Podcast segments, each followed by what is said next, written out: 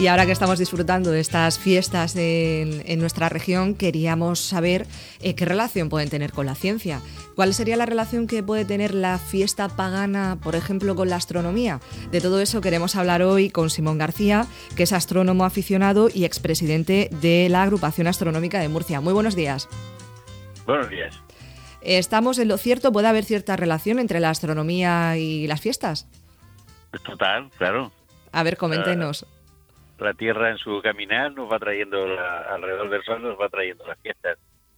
Fundamentalmente, mira, si, el eje de la Tierra fuera perpendicular a, su órbita, a la eclíptica, eh, no habría estas fiestas. Como va inclinado, unas veces le damos la cara al Sol, otras veces le damos la espalda, otras veces ni lo uno ni lo otro, y en ese juego de posiciones es donde han surgido los climas también en la Tierra y, en relación con los climas y, y, esa insolación mayor o menor, las fiestas como es lógico, y detrás de eso, pues todo un culturón. Hombre, las más famosas son las de, Navidad, el solsticio de invierno. Hay dos solsticios, invierno y verano, cuando el sol está más alto y más bajo, respectivamente, y dos equinoccios, de ecuanos, igualdad entre el día y la noche, cuando los días y la noche están igualados.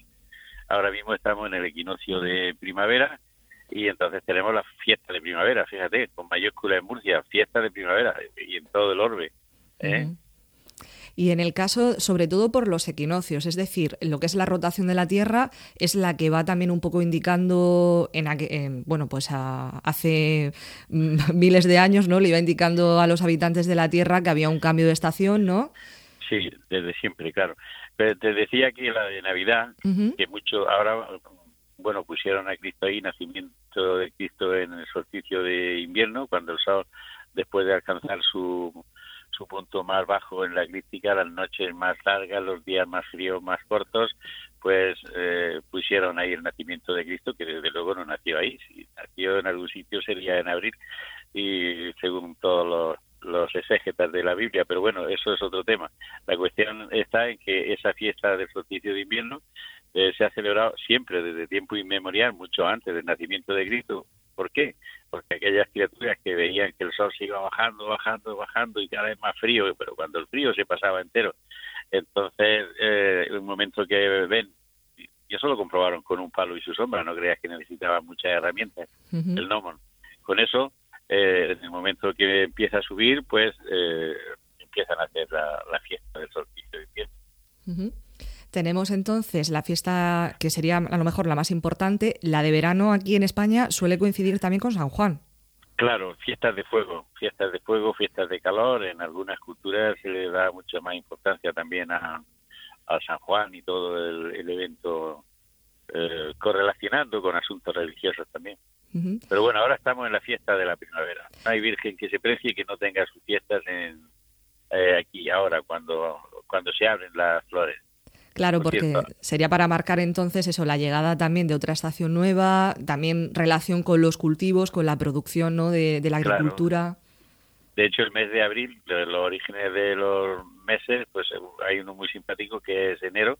En inglés todavía conserva las raíces eh, January o January. January es en honor al dios Jano. Jano era un dios romano que tenía dos caras eh, y miraba para un lado o para otro porque eh, por un lado mira al, año que se ha ido y por otro al año que viene. Pero bueno, por no enredarnos con estas cosas, eh, abril eh, de abril, abril, abril, abril es abrirse cuando se abren las flores. El mismo nombre de abril le viene del hecho de que toda la vegetación se abre y se pone majestuosa. me viene ahora a la mente que si hablamos, por ejemplo, estamos hablando de la primavera, pero en el caso del otoño yo no tengo en mente que haya ninguna celebración. Sí, hombre, no hay, no hay feria que, que, no, que se precie que no se haga. ¿Cuándo se hace la feria de Murcia? Si no en el bueno, sí, ya en septiembre, sí, ya estaba pensando yo en octubre, sí, sí, claro, claro. Y luego están, fíjate, es, el otoño, pues las toñas, todo el noroeste de, de la región se hacen unas toñas con las nueces y dulces ahí de, de, de, de espero, toñas para celebrar el otoño, sí. Bueno, y la fiesta también de, lo que sería, no sé, la del mm, la de los eh, la del 1 de noviembre. Esa fiesta también estará relacionada, ¿no? Es, es ¿O no? Sí, sí y no. Eh, realmente octubre, eh, esto ya es de mi chaleco, aunque todo el mundo lo sabe, es un mes eh, se dan eh, seguramente el mayor número de, funciones de la hoja, la, caída de la hoja, la, la, naturaleza se, se, va adormeciendo, está, está camino ya del invierno y entonces parece que hay una relación, aunque esto no lo tengo muy estudiado, una relación de semejanza entre la, el, el, árbol que se va a invernar la, y bueno y la y la muerte, la muerte de las personas, claro. Y se celebra esa fiesta y cuando cuando eh, toda la naturaleza está, está muerta, vamos. Y Simón, eh, ¿se sabe o se tiene constancia de quiénes fueron los primeros, qué civilización fue la primera en realizar estas, relacionar la festividad con un momento determinado del año?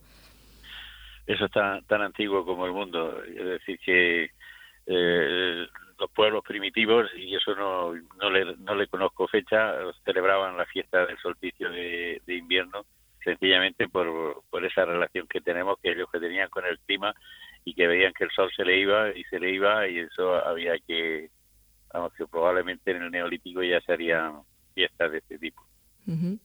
Y en el qué tipo de tecnología, no sé si podríamos llamarlo de esa manera, se podía utilizar para poder ver la diferencia, ¿no? Para saber cuándo se estaba pasando.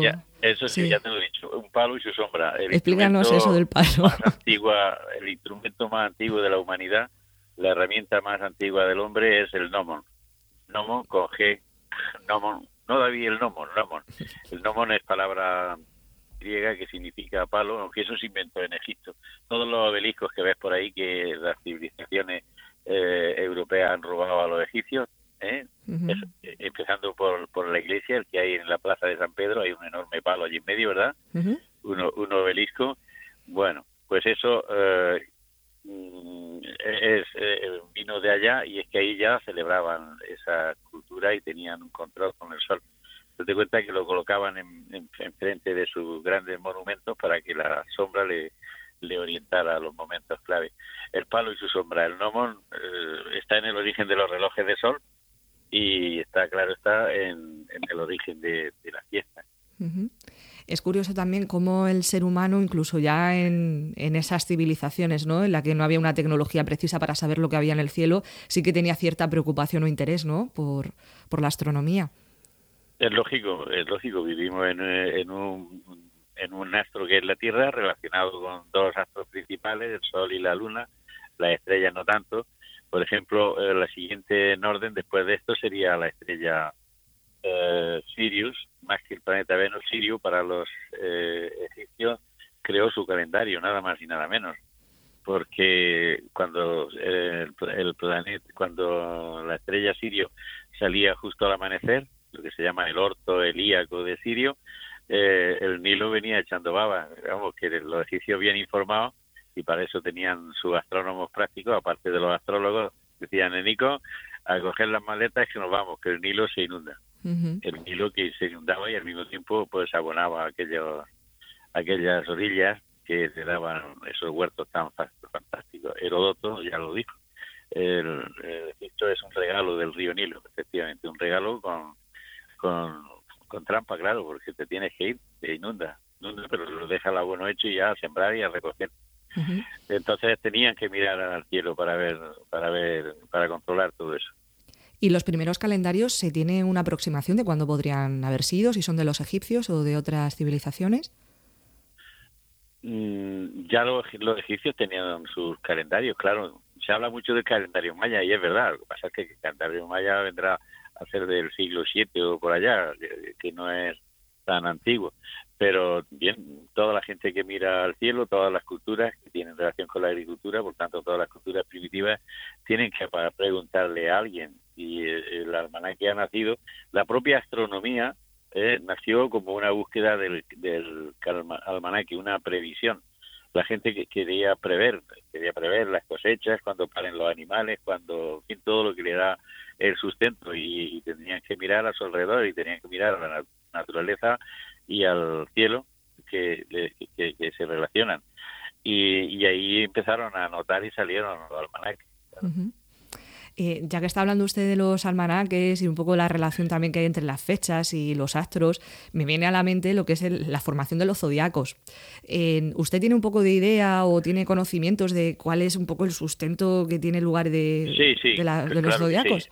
Claro, claro, de los dos, de los dos, del, científico que es más importante y de los maníaco que diría yo que es el de los astrólogos, el que debe buscar los tres pies al gato porque el sol esté aquí o esté allá aparte de las estaciones, por su fluctuar al norte o al sur, eh, eh, quiero decir hacia el cenit o hacia el horizonte, el sol de mediodía, eh, aparte de esa relación física clara que hemos hablado, todo lo demás son 8 y 9. Quiere decir que si el sol está en Aries o en Piscis o aquí o allá, eso no...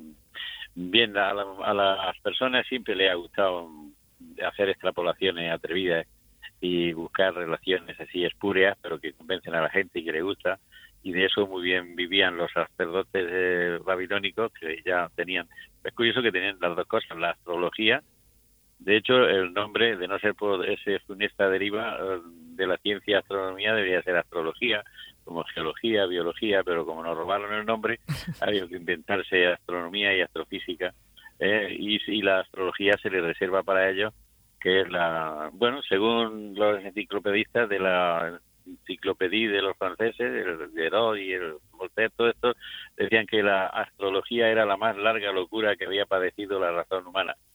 Y si vieran ahora, verían de qué poco sirvieron todas estas revoluciones del pensamiento, porque cada vez hay más. bueno, también hay más de hay más de, todo. Así que el calendario, calenda, el nombre viene de los romanos, las calendas. Mira, eh, eh, acaba de pasar los idus de marzo, porque tengo un amigo que almorzando recordamos estos eventos históricos, eh, un, pobre le dijo a César, al César, dice, guárdate César de los idus de marzo. Y el, día de los idus de marzo, que es el 15, los idus eran generalmente el día 15 o en otros meses el 3 en el calendario romano. Bueno, pues el día 15 de marzo pasa el César el, y le dice al mendigo que mira, que el día 15 ha llegado y, y no pasa nada. Dice, todavía no ha terminado el día y efectivamente ese día asesinaron a, a César. Bueno, son curiosidades. Curiosidades un poco de... De, los calendarios y de los nombres, los idus de marzo. Guárdate de los idus de marzo. Pues nada, Simón, la verdad que, nosotros encantados de que nos haya contado esta relación ¿no? que hay entre la astronomía y la formación de, de, nuestras fiestas. Y solo recordar a los oyentes que hemos hablado con Simón García. Él es astrónomo aficionado y es presidente de la Agrupación Astronómica de Murcia. Muchísimas gracias por estar con nosotros estos minutos. Gracias a ti.